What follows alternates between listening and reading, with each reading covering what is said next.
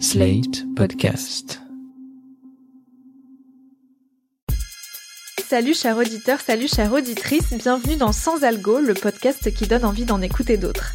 Je m'appelle Mathilde Mélin, je suis journaliste pour Slate.fr et auditrice professionnelle. J'écoute des dizaines d'heures de podcasts par mois et comme je suis sympa, j'ai eu envie de partager avec vous chaque samedi mes coups de cœur podcastiques pour vous donner des idées de trucs à écouter pendant le week-end. Une sélection garantie sans algorithme.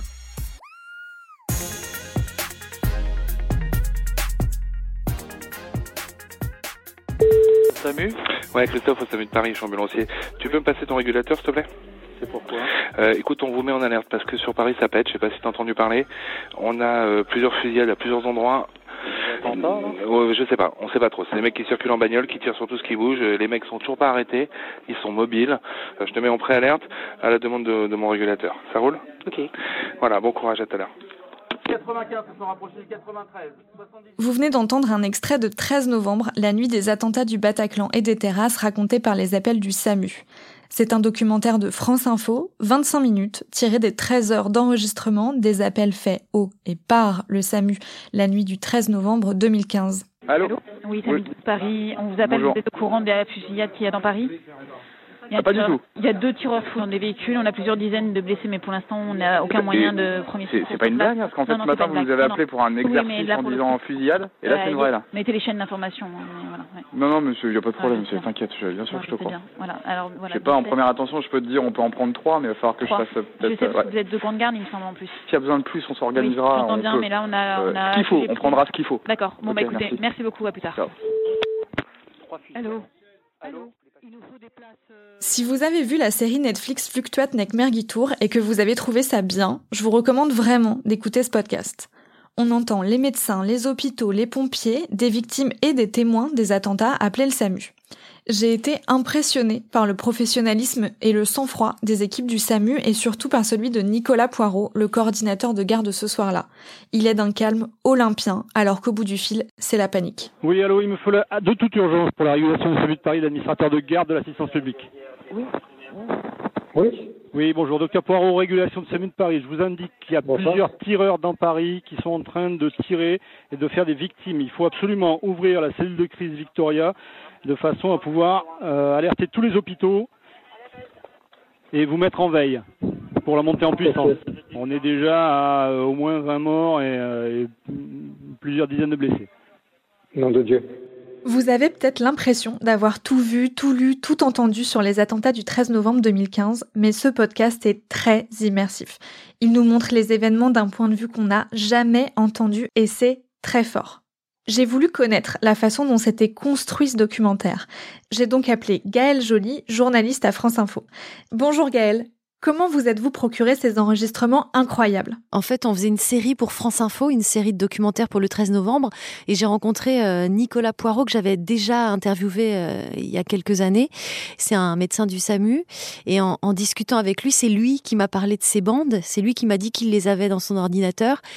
Et en fait, euh, j'étais un peu abasourdie parce que c'est quand même une matière sonore historique incroyable et et du coup, je lui ai dit, mais on n'aura jamais les autorisations. Et il m'a dit, ben, on va essayer. Et en fait, euh, le, patron du SAMU euh, m'a autorisé à, les utiliser. Et donc, c'est comme ça que je me les suis procurés. Mais il avait quand même l'intention, euh, en me les donnant, en les donnant à Radio France, de qu'on fasse une archive, en fait. Qu'on, voilà, que ces, bandes ne se perdent pas et qu'on on en fasse une archive parce qu'elles n'ont pas été euh, déposées au dossier judiciaire. Donc, elles peuvent disparaître, en fait. Et est-ce que les personnes qui sont enregistrées dans ces appels savent que vous les avez utilisées pour en faire un documentaire? Alors quand, quand le patron du SAMU m'a autorisé à utiliser les bandes, il a donné une condition, c'était que les, les- publiquement on ne puisse pas reconnaître les, les gens qui étaient dans, dans les bandes. C'est-à-dire que tout ce qui est prénom, nom, euh, je l'ai effacé. En revanche, euh, ceux qui sont dans les bandes, eux, peuvent se reconnaître. Et ça, ça a été vraiment euh, un grand problème pour moi sur euh, notamment deux, euh, deux sonores, euh, deux bandes qu'on entend, où une femme est blessée au Bataclan et je ne sais pas ce qu'il est advenu d'elle.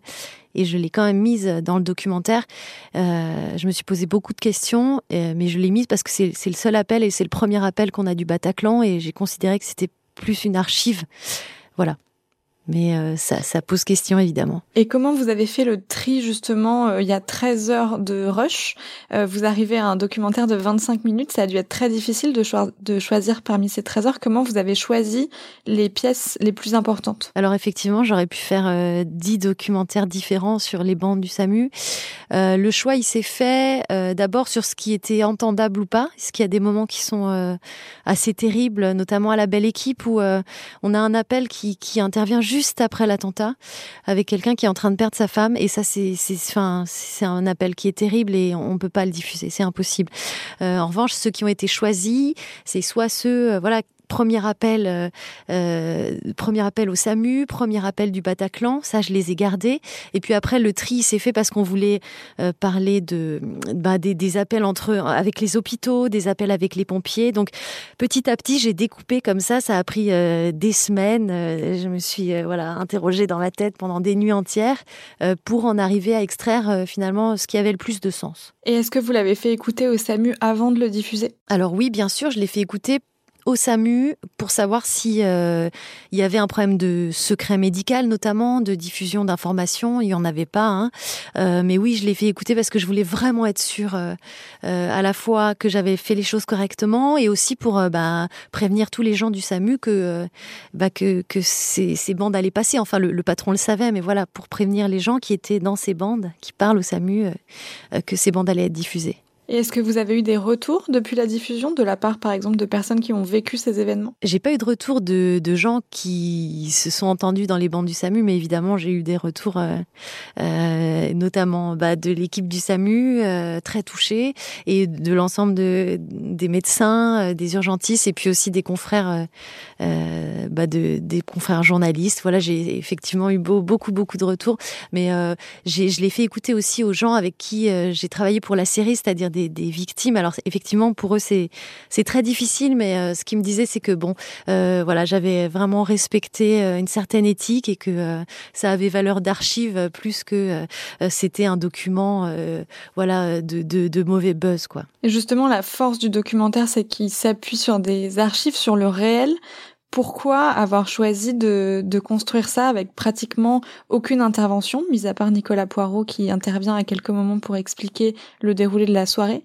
Pourquoi avoir choisi de laisser les archives non pas brutes mais seules pratiquement euh, au sein du documentaire? Alors moi, quand j'ai écouté les bandes, je les ai écoutées euh, j'ai dû les écouter euh, en deux jours parce que l'interview avait lieu euh, le mercredi et moi j'ai obtenu les bandes le lundi matin. Il fallait absolument que je les écoute pour faire l'interview. Et donc j'ai écouté 6 heures le lundi, 6 heures le mardi. J'ai pas pu décrocher pendant 6 heures, ça m'a happé.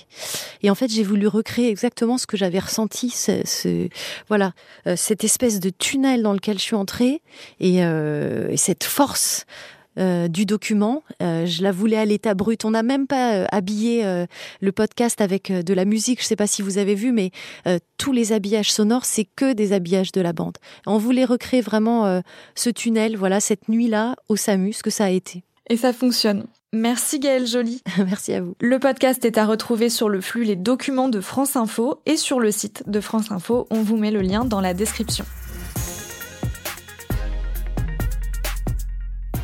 C'était la première recommandation de Sans Algo, j'espère que ça vous a plu.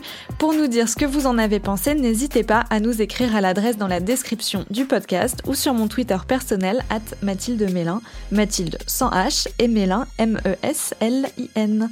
Bonne écoute et rendez-vous la semaine prochaine pour d'autres recommandations garanties 100% sans algo.